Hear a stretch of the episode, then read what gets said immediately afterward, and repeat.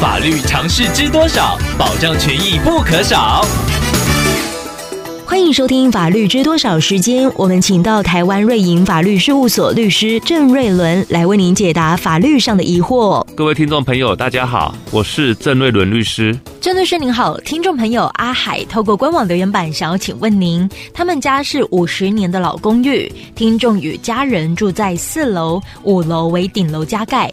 多年之前由祖父辈协议将顶楼加盖交由其他亲戚居住，最近住在五楼的亲戚搬走了，听众有计划想要卖出目前居住的旧公寓，想要请问郑律师，是否可以不处理五楼的加盖物件，单纯出售现有的？公寓四楼呢？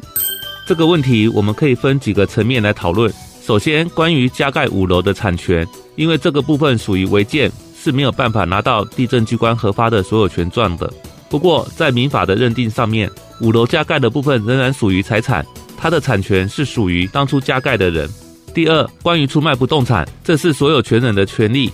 出卖公寓四楼的时候，要不要连同五楼加盖的部分一并出售？所有权人当然可以自行决定。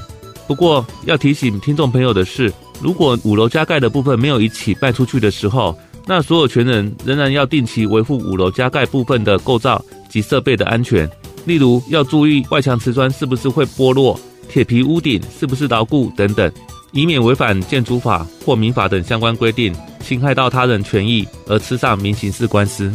以上希望律师的回答可以帮助到听众朋友，谢谢。